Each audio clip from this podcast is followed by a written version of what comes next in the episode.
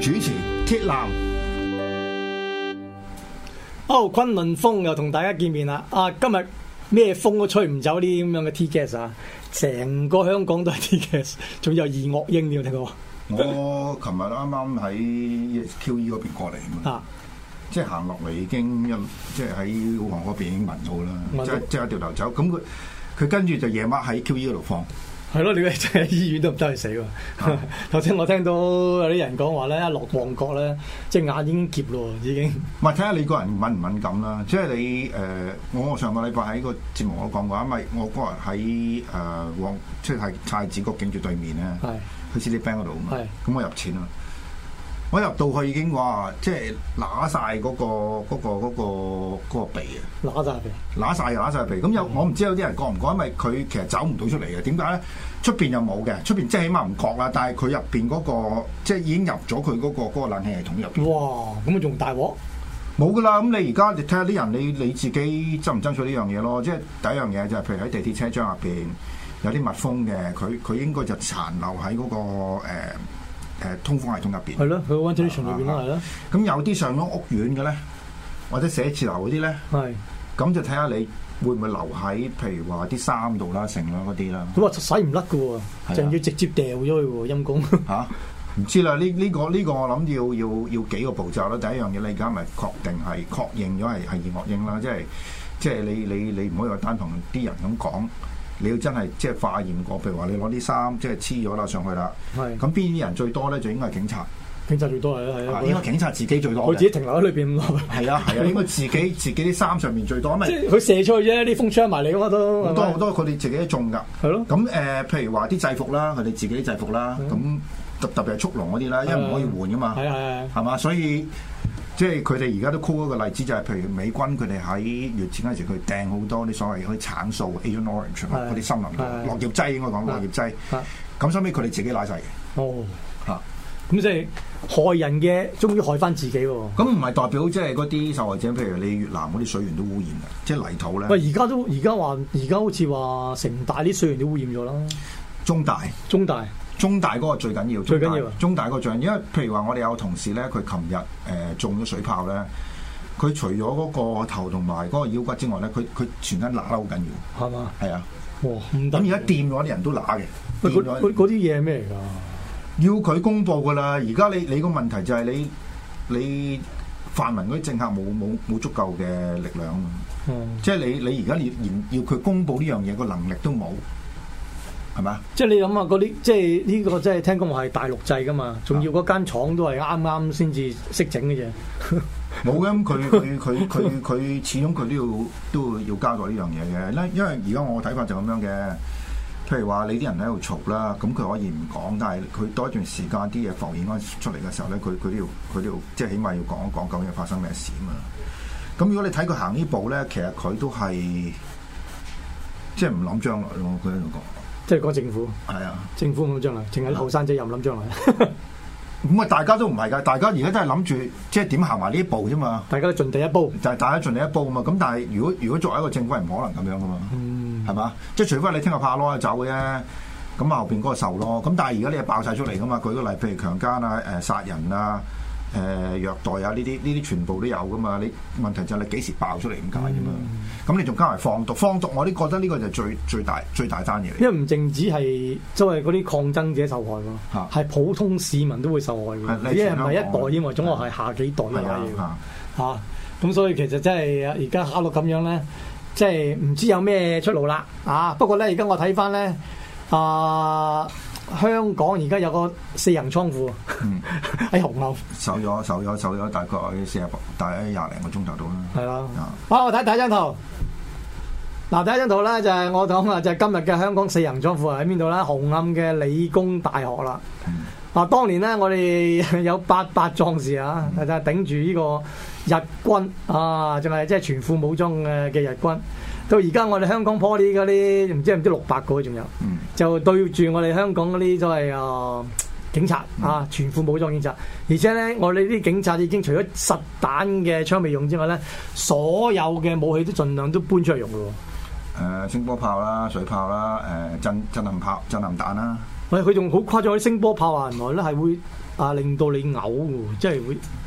佢咁樣嘅嗰、個，因為我我幾年前我哋連即係神秘姐都做做過呢個節目嘅，啊，就嗰個你聽唔到聲嘅，聽唔到聲。聽唔到聲，你你你唔即係你你你你唔會見到有啲嘢射出嚟咁解， 但係你會覺得好辛苦咯，即係好低好低頻嘅，嚇嚇。好低頻就影響你嗰、個你個精神同神經嗰唔止啲反應。佢有啲人心臟病會會會會會死嘅，咁誇張，係啊係哇啊啊，啊咁即係其所實以呢個你好恐怖喎。啊但係佢咁樣嘅，佢佢佢佢個即係好視乎個地理環境咯。如果譬如咧一條直線，即係一條直路咁樣就 O K 嘅。但係香港我始終覺得咧，無論水炮車啦或者升降炮咧，佢基本真係好大問題，就係、 因為香港嘅地形好怪，係佢佢唔係 for 呢啲咁狹窄啊或者咁多彎即係彎位嘅地方用。係咯，你聲波炮咁樣直射線係直啊線㗎嘛，直線咁但係會反射㗎嘛都會，誒、應該就冇啦。應該冇嘅，即應該係冇沉住咁去嘅。啊哦 OK，啊嗱咁所以所有嘢都用晒咧，就令到啊、即係理工大學咧都變咗一個戰場咁啦。咁同埋一樣嘢咧，就睇到咧就啊佢、又好似成日勸你哋，即係警方又係啦，或者係理大嗰個所謂校長又係啦。嗯都勸嗰啲啊，即係示威者咧就出翻嚟喎。但係又出嚟又唔係話俾你走嘅喎，出嚟又拉你嘅喎。誒 今日啱啱我諗都大家知道消息咧，就係逢親喺嗰度出嚟嘅都個暴動咯，全部個報道，係啊全部個暴動。我睇連啊，我哋個朋友林康正都都告涉嫌暴動，啊，林康正都冇啊，係啊，嚇佢冇咩做嘅涉嫌啫，暴動啊！嚇即係總之喺喺理工裏邊就係暴動啦。我諗唔止啦，即係我諗琴晚佢覺得你參與呢件事就係暴動佢咯。未必參與㗎，佢裏邊我食花生咧。而家唔係唔輪到你去 interpret 件事嘅，即係大家要搞清楚一樣嘢就係好多時譬如頭先啦，同阿 b 你傾過嚟咁樣啊，咁劉安正去做誒、呃、報導啫嘛。係咯，記者咁嚟但係呢個嘅係你嘅睇法嚟嘅，哦佢嘅睇法就係凡係所有人喺條街度嘅都係黑記，都係黑嘅，都係暴都係暴都係暴徒都係暴徒，即係所有人唔理你嗰個職業職啊，唔怪之得啦，唔怪之我琴日睇條片咧，話好似有個商台記者嗯誒俾、警察追嘅時候喺後邊中槍啦，喺背後射嗯背喎。後成係。哇！呢種呢種行為真係好唔要得喎、嗯啊你捉賊你都唔會喺個背後射個賊喎、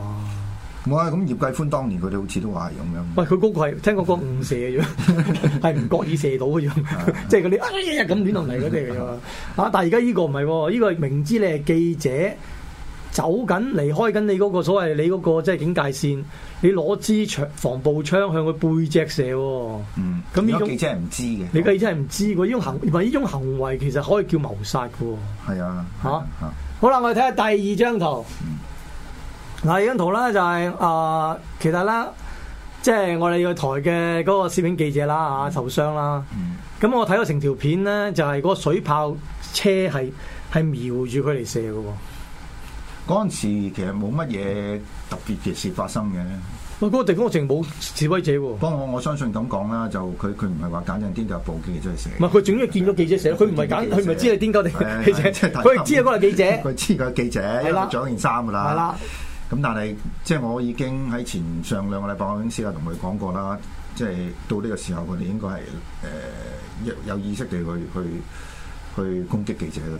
我我覺得係喎，其實啊其實而家好明顯喎，佢因為佢咧，佢哋而家除咗叫示威者係曱甴之外咧，黑記佢哋叫記者已經係好順口噶咯，黑記好順口噶咯喎，嚇、而且咧成日都質疑啲記者影邊度噶嗯喎，即係話你唔好影我，嗯你影下呢咩咩咩，唉咁樣影，同埋咧佢哋嗰個即係佢哋誒嗰個所謂誒 set 嗰個即係警戒線啊。嗯。越嚟越粗暴，係拱你個拱得好緊要嘅。記者即係知道你係記者到啦，就一路拱得你好，即係成人其實唔係拱，我覺得嗰個唔係拱，嗰個其實已經係襲擊嚟㗎啦。即係啲記者又即係即係秉承自己嘅天分啦，即係嗰嗰個天職啦嗯。佢哋係即係飲你拱嘅，咁講咁樣我搭同佢打過咩？咁但係啊但係真係有咩辦法咧？你預咗你記你你記者都要做嘢㗎，咁你都要拍攝㗎。咁唔通你真係俾人拱到你冇雷公咁遠，你點拍？唔係，譬如如果喺我角度嚟講啦，即啊係譬如話，如果我落場去做咧，即係我我要想要平衡嗰個安全同埋嗰個、呃、即係誒、呃、攝影可能性先啦。係啊你暈低咗，你咁啊成件事都做唔到。啊冇完咗啦係啦成件事都做唔到。咁而家最第一個最大問題就係咧，公司冇保險嘅。 係咪？唔係你唔使咁驚奇 啊，一係買唔到啊。係買唔啊？係買唔到啊你即係唔係買係買唔到？買唔到啊！你唔好哦唔會，因為呢啲而家已經即係實際上係戰地記者嗰、個嗰個情況嚟但係其他佢其他記者咧，嚇，其他嗰啲啊誒都買唔到，都買唔到記者，大公司啊買唔到嘅，大公司買唔到買唔到喎，啊即係費力培啊嘛。只譬要如咁舉個例啦，譬如話嗰、個有個誒、呃女記者，佢喺農場嗰度俾人炒咗兩刀嗰個咧，啊，係個老細啊啊李澤楷私人銀私人咁啊嘛哦，而且佢係未上工㗎，唔係而且佢係佢係辭咗辭職，咗職辭咗辭職嘅，咗職㗎啦辭咗職。佢啱啱個 transition 就係佢辭咗職，但係佢未上另一部管嘅班，就喺嗰度俾人炒咗兩刀。哦咁、個舊老細就好人就。啊李澤楷真係好似老豆咁啦啊，係嘛？ 佢老豆被譽為曱甴王啦。 嗱咁啊，香港咧已經出現咗呢個即係我哋韓版即係韓國嘅白蘭基事件啦，嗯就係用水炮將一個人射到落地，然後個頭部重創。嗯咁希望我哋嗰個同事冇事啦嚇。佢 OK 噶啦，佢佢最新消息佢應該都唔使做手術嘅。好 OK，咁啊啊 good 啦啊。咁啊，白蘭嗱，我基要就補充一樣嘢。嘢， 因為求其報紙有寫到唔係好準確啦，就係、我去到嗰陣時候咧，即係佢驗緊嘅，佢佢同我傾到偈嘅，係咁就 check 我話要做手術，因為佢入邊呢個呢、個呢、個呢、個骨裂咗，裂咗啊正。裂咗就唔係好出奇嘅，好多時你你譬如話呢啲我哋即係做喂，運呢動啊，啲大幫裂就冇所謂啊， 老頭唔老係佢如果如果個裂痕唔係太大，佢自己都埋口嘅。咁另外有兩兩內出血，即係個腦入邊有內出血，咁啊如驗果腦到，但可能個範圍唔係太大啦。佢今日就即係 OK 翻啦，咁就話唔使做。 OK。嚇。咁但係就算做，我相信都係啲即係比較比較小型嘅手術嚟嘅，即係唔係話，因為初頭我驚係咩咧，就要開咗個腦做啊。係啊，咁即係佢個骨出嚟又係抽呢係咁唔係樣唔。係嗰回事嚟嘅，唔係嗰回事啊咁但係有啲報紙，譬如譬如蘋果寫就係即係誒要即刻做手術，其實就唔係咁樣嘅。係佢都係驗咗之後，咁佢上咗上咗去病床啦，即係係上咗上咗樓啦。係咁就應該係等時間做，咁但係今日再驗就唔使啦唔，OK，使做啊好咁即係家人天上啦嚇，真係希唔係望，但係但係我我我要補充一樣嘢咯，即係如果而家呢個局勢繼續發展落去，遲早會有記者死咯。我都唔出奇啦。而家我覺得其實我唔淨止係記者會死嘅，或者係誒啊示威者會死，我覺得警察都會死嘅。個機會有，即係都有嘅。即係你唔好，咁樣因啊因為而家咧，你發覺誒、呃即係我睇到啲人講咧，話而家其實咧，誒、呃、有啲人咧，即係有啲即係因為咧，平時俾你呼呼喝喝啦，鏡頭之下，淨係俾你又又嗯咁又咁嘅時候咧，即係個心都有啲唔係好平衡啦，開始 咁就變咗咧，等你落單嘅時候咧，就做你啦，或者已經已經話有啲已經做咗添嘅，有啲警察已經係受文説就啊做咗啲，而家佢哋都佢哋自己都唔敢講。啊，唔敢報出嚟嘅已唔經敢報出啊嚟，啊已經係賴咗嘢嘅啦，已經啊。所以其實你咁樣搞法咧，即係其實呢三萬警員咧，其實都好危險嘅。其實你即係你好似哇，你好威咁，四點鐘出嚟亂咁噏嗯嚇，啊噏得就噏啦。總之啊，你唔知道其實嗰個民憤咧，如果轉去地下嘅時候咧，其實可能仲得人驚嗯嚇。啊嗱，我除咗有港版白蘭基，我哋公司嘅同事之外咧。仲有我哋有港版李韓烈啊，就係、啊、有個細有個細路仔十五歲嘅，嗯咁就係中咗個催淚彈中頭嘅，咁韓國嗰個就瓜咗啦嚇。我係希望呢一個小朋友能夠大步攬過啦，咁啊佢都話應該仲喺危險時期嗯喎，都係好危險。咁即係話咧，其實而家香港咧發生晒所有韓國式嘅悲劇，但係唔知點解韓國人遇到呢啲咁嘅事咧，就全個國家就即刻出嚟反抗。但係香港咧，似似乎咧啲香港人仲好冷靜嗰種。好冷靜，即係大家都好冷 靜。即係冇乜，即係嗱，好似今日嗱紅啊紅磡咁，人哋啊話會八點鐘即係即係出嚟啊，即係和理飛出去救下呢、個即係四行倉庫啦，我叫啊。咁但係好似啊我睇到個網上啲人又好似唔係好熱烈啫喎，唔夠人啦，好又好似唔係好多人，即係其實係咪亦都驚咧？其實啲和理飛其實都好雞好鬼勁石噶嘛，好我我諗主要有兩個因素，其一咧就誒嗰、個事發嗰、個嗰、個過程本身咧，誒、我諗有啲人估唔到係會喺朝早五點半嗰時會會攻入去。係因為誒、呃大家睇到譬如嗰兩三點嘅時候咧，嗰陣時好鬼多車入去嘅，係咁啲人咧就覺得咧就誒、呃咦佢到依家都唔係喐喎，咁咪翻去即係唞一唞唞一唞一啊唞唞先，先啦有啲人離開咗車路啊嘛，咁變咗原本嗰、個嗰個部署本身就即係唔成功咯，哦即係反包圍嗰個部署唔成功咯。係咁另外一個因素就係、呃理工同中大嗰個情況有差別。係理論上咧就中大如果咁遠咧，誒、啲人入去好難嘅。係但係就佢嗰晚動員到人，係理工好近，係其實紅暗如果啲交落去都都落到啦係啊都都都咩咁啊，但係即係基於個學校嗰個本身個歷史因素就出唔到呢個效果。嗯啊。咁即係香港人，即係啊， 對中大緊要啲啊。唔係咁個歷史問題啊嘛，哦歷史問題，因為誒、呃中大佢創下嗰時有個使命感喺度，哦即係你可以講話佢誒近年好多人都忘記咗呢樣嘢，但係佢畢竟佢佢有一紮學生佢哋長年累月，佢哋喺個社會上有一定嗰個地位同號召力咯，同埋佢有個參與社會事件嘅一個一個傳統係咪呢咧個？傳統啦。啊，啊坡料好似冇乜嘅。咁你你呢件事就證明一樣嘢咯，就係、即係如果睇翻就係咁多，即係我哋講節目講多次啦，拉最多大即係大學生就係兩間就係中大同埋理工啊嘛。係咁就誒、呃如果唔如果計埋大專就應該係誒、呃 Ivy 最多人，係咁跟住兩間大學就中大同同理工，地工咁即係啲人嗰、個嗰、個注意力就去咗嚟去咗中大度，係咁理工理大同學就變咗佢就蝕底咗呢樣嘢，嗯。即係佢哋有參與，但係佢哋又冇得到嗰個相應嗰、個嗰、個注意力又會唔會因為大家即係有時我覺得因為你搞咗咁耐啊嘛，啊。嚇嗰啲和理非好多時都會呢、個即係資訊疲勞嘅唔係大家都疲勞，即係如果你講大家，喂，大家即係今日想，真係大家都想聽日放一假啦，係咪啊就係大家想即係暫時咩？但係你你個問題就係你你你你喺咁嘅情況之下，你你唔可以鬆懈啊嘛！嗯，你一鬆懈就對方就就會揾呢個機會咯。咁琴日即係今朝早五點半嗰就係就係呢樣嘢嚟噶嘛。哇！其實真係睺你最即係瞓得最冧嗰時啦，通常拉人都係朝早五六點拉你嘅，係咩？係啊，我真係唔啊因為你個人嗰陣時嗰個神志係最容易最脆弱最脆弱嘅。啊，即係唔能夠有作任任何反抗，即係唔係好識反抗嗯啊。所以咧，佢而家啊，希望啊，就如果大家想救一救呢、個，即係唔係救啦，即係想理工學院嘅學生唔會受到太太過啊、即係殘酷嘅被呢個政府對待咧，其實。今日八點鐘咧，大家和理非嗰啲人咧，盡量出去嗰度行下街都應該嘅。唔係，我都係覺得即係即係發牢騷喺度啦，即係要做，點解唔係琴晚做啦？係。點解今日先做呢？唔嗯冇反應啩，可能唔係咁你又即唔係可能又諗住冇咁誇張啩，又好似又擋得下喎。因為你咁啊，琴日我半半夜仲睇到，即係有啲人有啲即係網上嗰啲人就話，誒、個防線都仲係好堅穩下唔喎。係咁嗰嗰個台本身就要執收皮 啦，即係佢講完之後大概一個鐘頭就收就就攻入去咯。哦，咁同埋你初頭見到啲裝甲車都着火噶嘛，要褪褪係噶啊係啊係嘛。啊，咁但係你唔明白一樣嘢就係佢而家有個戰術噶嘛，佢打嚟跟住褪一褪，係你就以為係搞掂。係咁佢先至真係堅個，即係等於你講嗰、個，即係講打拳嗰度咯。佢連續踢過好多下啊嘛，你係你以為你以為等你麻痹咗你嗰個等人反應啊反反應啊嘛係。咁簡單嘅道理，咁即係大家都都都都知㗎啦，係嘛？咁所以即係冇啦。咁你你你而家話亡羊補牢，咁你咪睇下睇下點做咯。即係我我覺得而家。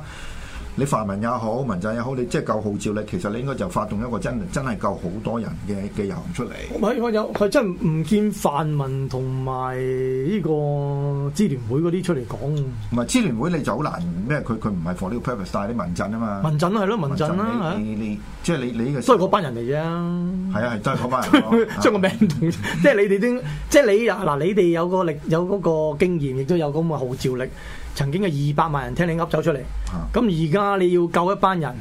你點解唔出嚟號召啊？班人信而家靠網上一喂班，仲有一樣嘢喎，就係你而家號召啲人出嚟咧，即係我我好坦白講啦，你你都冇冇百零二百萬㗎啦，幾廿萬幾咯，幾廿萬都好啦，但係你你有一個好清晰嘅 purpose 係點啊樣先？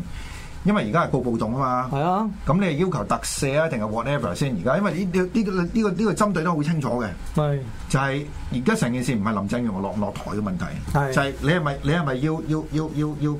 解決呢個理工呢件事先？係因為呢班一告咧，即係如果如果全部都係誒暴動暴動嘅罪嘅話咧，咁佢坐底都即係幾百噶啦，起啊碼最少幾百啦，唔係我講個年期啊，年幾嘛，十年八年啦，係啊，咁你你就係嗰一代年，即係理工嘅學生咁一代人咁就俾你搞掂咯。喂，如果理工告得暴動，你中大嗰班理工又唔告暴動啊？唔係咁，但係佢佢佢佢佢嗰度捉唔到咁多人。即係咁，佢可以後補啊嘛， 後邊拉你得㗎哦哦。你如果見到呢班畢業生就係啦，咁佢都可以，誒跟住個即係畢業馮你名可以單咁講，馮大學生都拉啦，係啦，你睇馮下大學生拉晒咯，即係仲啊，喂其實都啱嘅嗯喎。你正正唔係即係唔係話講啱啊？即係話呢個即係共產黨誒有知識嘅拉晒啱嘅， 佢最中意拉晒有知識嗰啲噶嘛， 係咪？咁啊，如果你 Poly 啊拉晒個暴動嘅話，咁其實你又有冇咁多監獄俾人坐啊？唔係，咁佢佢哋都唔係諗呢樣嘢㗎啦，嗱，即係你而家你和你飛有好大好大嘅問題點樣咧？就係佢心嗰個真係冇同嚟㗎嘛，係係嘛？即係係你有聽有汽油彈啊係有成係嘛係係係嘛？咁啊真係㗎嘛，係係嘛係係。咁但係問題就係你你要呢個係一個政治事件，呢個唔係一個法律事件嚟唔嘅。啊係啦，唔可以用法律解決啦。係係唔你唔可以用法律解決噶嘛，因為點解咧？你繼續打落去咧，就有更加大學生參與呢件事，係有更加年青人參與呢件事。咁你就即係如果你而家如果如果你大家唔即係再有呢件事落即係搞落去咧，就一代人冇咗噶啦。而且仲有一樣嘢就係佢影響到另外跟住嗰幾代人都會仇警嘅喎。係啊，嚇、而且跟住佢哋讀咗大學之後，或者佢哋都會對啲警察即係嚇、啊即係做你一啲可能令你更加難堪嘅事唔喎。係所以如果你真係負責任嗰啲政客，你你真係要面對呢個問題咯。你唔可以諗住話禮拜日嗰個選舉咯，係區議會選舉咯嚇，即係你你唔好同我啊禮拜日嗰個區議會選舉贏咗如何如何咁，你贏應該係丟唔到，即係處理唔到呢件事係，嚇。你贏贏咗你佢咪佢話我佢話呢個係區選係一種咩啊？投票。咁投票啦，係啊，咁公投嘅意識，咁就變咗我睇到嗰個民意彰顯。嘿，不過民意彰顯咗好 耐。唔係而家你你要搞清個問題先，即係而家一路由六月以嚟俾俾告，即係呢啲好重罪嘅暴動罪啊嘅嘅人，係即係大家要要要覺得係點處理呢件事先。係咁你就話哦，佢哋真係犯一法，咁但係呢個係一個錯誤嘅傳説嚟嘅，因為點解咧？成日最初嗰件事由六月九號嗰晚，即係去誒衝嗰個立法會嗰度。係後來嘅演變就係因為嗰晚就要六月九號嗰晚有人俾人告啊嘛，只係告暴動好似係係啊。係咯，咁啲人就要想即係即係即係去去去去去去去去去去誒誒誒搞清楚一件事就係佢哋之所以去做呢件事係因為政府錯啊嘛，係係嘛？係啊啊即係呢個係一個政治上嘅錯嚟嘅，呢、個唔係一個即係唔係所謂一個法律上嘅錯，但係呢個係一個政治上嘅錯嚟噶嘛。係你搞唔一日搞唔到，即係一日唔唔去處理呢個政治上嘅錯，只係繼繼續更加多人去犯法。即係用咗好多錯誤嘅方法去解，即係佢唔係對準嘅焦點。即係好似你而家咁樣麻搞咁多嘢，其實咧個焦點就係警暴。嚇你又唔會搞呢樣嘢啊，咁又加上咧，你四點嗰啲咁樣嘅人不停喺度喺度圓方，咁啊你嗰啲咁嘅高級嘅文官就不停咁同佢哋即係又幫手一齊圓方，咁啊令到啲市民更加唔高興。係啊，所以而家呢個唔係一個法律嘅問題嚟噶，即係大家搞清個焦點先啦。如果你繼續用一個法律嘅角度去處理，啊，佢真係犯一法咁要咁啊，即係我哋至多去求情咧，咁就冇得搞嘅成件事，冇冇得得搞搞嘅嚇。好啦，喂，我哋今日咧仲有條片要睇下嘅，呢條片咧就係、啊有個有啲啊網友咧叫我哋談論下嘅，好啦，幫我條片望下先。係啦，呢條片就喺又一城發生嘅。嗱，你見到後邊嗰度啦，嗱，睇下右上角啊，有個戴白色口罩嘅白衫嘅大隻人士，短褲嗰個你睇下幾勇猛。 嗱，呢邊就應該呢邊啦，呢邊因為兩個打兩個啦。嗱，呢個片段我都想講講嘅。係啊你開個大鏡俾我講啦。啊，開大鏡先，係嗱，大家睇到第一樣嘢，誒，成件事係博除嘅。係博除，除博除，啊，除博除咧，即係以我哋學功夫嚟講咧，我哋就好唔想做呢樣嘢嘅。 係啊，好冇技巧嘅嘛。因為因為唔需要講技巧啊嘛，講咁但係發現一樣嘢就係誒呢啲警察嘅體能咧係相當之差。唔止差喎，而且仲要係誒、呃你見到個啡色三揸棍搏人嗰個咧，嗯搏咗嗰個蒙面人好多 下咧，似乎對方都冇感覺。唔係，咁我 覺得兩睇啊。嗱， 佢可能蒙面個花就痛到飛起啦。但係大家有幾種人嘅打交，有啲人咧打打成唔痛嘅。係佢佢腎上腺有激增啊！係啊係啊，我我我教過啲咁嘅學生， 真係好驚嘅啊大佬。 你打嗰陣時好似冇乜冇乜反應啊冇 冇反應咁樣。但係佢嗰陣時候翻去就嘈到飛起啦，就話哎呀，反正條龍就骨裂咗啦嘛係啊係啊係啊，真㗎。 咁有啲人就好怕痛嘅。嗱，呢呢條片我想講咩咧？其實一啊個重點就係、啦，好多時咧，我哋話咧誒，真係唔好打差人，因為咧一上到法庭咧，我哋就好蝕章嘅，因為咧佢有公權力在身，我哋試過喐一喐咧嗯，我哋就變咗再襲警啊襲警罪噶啦。咁其實我成日諗緊，邊個同你上庭啫？ 即係做得呢啲嘅，梗要梗係個結果一定要走得甩先去做啦，走唔甩唔做嘅。但係都有啲人一時衝動嘅。咁啊唔係，嗰個唔係衝動，嗰、個係一時氣憤啊，即係義憤填膺嘅時候咧，嗯嗯啊有時我哋就唔顧得咁多後邊嘅事噶啦嚇，咁、所以唔通呃即係唔通啲刀槍臨身嘅時候，你仲要等法官嚟判你可唔可以反抗咧？咁唔會咁樣嘅。嗯同埋你睇到咧，嗰個白衣戴口罩嗰個男子咧，其實咧我都覺得佢係一個啊、君子嚟嘅，因為咧你見到佢啊嗰個即係打街交嘅形式咧，其實我覺得佢係好有規矩嘅，嗯因為如果我哋打開街交都知㗎啦。冇規矩嗰啲咧就點咧？一行埋嚟就就開始打人噶啦。嗯但係正常咧，我哋話開拖咧，通常咧都會有禮貌地會推一推對方嘅。推一推啊啊推開佢有個距離先，即係俾佢知道我哋開始打你啦嗯。咁睇佢有個預防嘅，就唔會係失驚無神咧打你嘅。咁所以咧，其實嗰個白戴白口罩嗰個男子咧，佢應該係君子嚟嘅。佢係拱咗前面嗰個警員一下之後咧，先至用一個最簡單嘅就係左手撳住你，右捶揼嘅。咁我如果你有留意呢條片嘅後邊咧。嗰、個、呃、警員咧，嗰、個右眼咧都俾佢打到爆晒咁滯嘅，紅晒流，即係有啲變好似流，即係擊傷啦，即係我盾擊叫做盾擊嘅擊傷啦嗯。同埋嗰兩個細路咧，一個女仔一個男仔咧，走啦係走啦，係救走咗嘅。其實有個有個黑衣人咧係掹，即係嗰啲小朋友咧係唔識走嘅。嗯仲戇居居坐喺度，咁啊有個黑衣人咧就掹佢哋走，掹扯嗯佢哋嘅。咁要掹扯嗰掹扯嗰啲黑衣人咧，就有啲就俾俾人哋再追，即係俾嗰啲警察咧就箍彎住咁樣嘅後邊。但係收尾打得都走甩埋。誒、到最尾都拉翻一兩個嘅，咁就唔知係咪嗰兩個啦嘛，因為你知賊人啦，都要拉翻兩個補數噶嘛，咁啊可能你着得似都唔理你噶啦，咁啊求其都捉一兩個翻去噶啦，咁啊但係你睇到即係話喺啊有武器，即係佢其實警方係有武器啦，有隻伸縮警棍啦，其實喺一個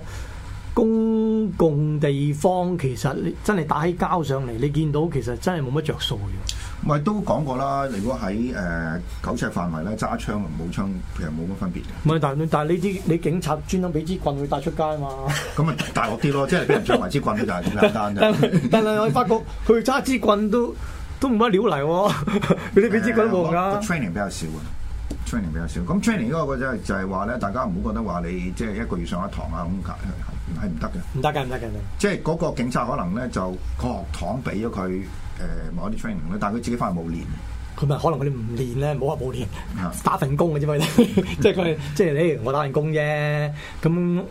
警察部俾我做乜咪做乜咯，做完咪翻屋企咯。即係佢哋唔係，佢哋唔係即係唔係一種即係唔即係佢唔係即係練武嗰啲人嗯嚟嘅。咁所以你見到其實咧啊。即係啲警察嗰個裝備係比較比較市民強之外咧，其實佢嗰個基本能力都係低嘅，即係低係體能啊，體能啊或者佢誒、反應啦打擊嘅技巧啊，或者一啲即係搏擊嘅方法咧，嗯我諗大部分警員都係誒、呃依賴裝備多過係靠佢自己本身體能，即係除咗話咧飛虎隊啊嗰啲啦，但係佢哋個即係都唔係好識用啲裝備啊咯。唔係話裝備已經識咁啩，有知訓練警棍知警棍啊警警棍棍警棍，因為可能警棍佢，我覺得警棍裏邊教嘅人都唔係叻。即係可能佢裏面教警棍用警棍嗰班咧啊，嗯都唔係一班即係比較厲害嘅人物，因為個即係個 train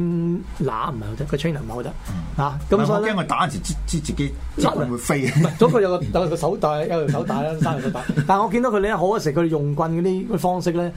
真係好似冇學過咁嘅。即係如果俾我哋用咧，兩嘢打，即係唔會好似阿台長話係打你唔痛嘅，我哋打你好鬼痛啊！係咪 即係打你就停㗎啦，點會俾你打打極你仲喐㗎？ 咁所以呢樣嘢咧就睇得到咧，即係話。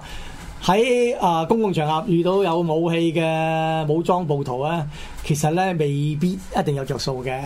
嚇。如果你即係義憤填膺嘅時候咧，你還手啊，雖然話上個法庭係會蝕章，但係其實我盡量都唔上法庭噶啦，就係咁樣啦。好啦，我哋今日講到呢度，如果大家有時間嘅，就落去尖沙咀行下街啦。OK，好，下個禮拜見，拜拜。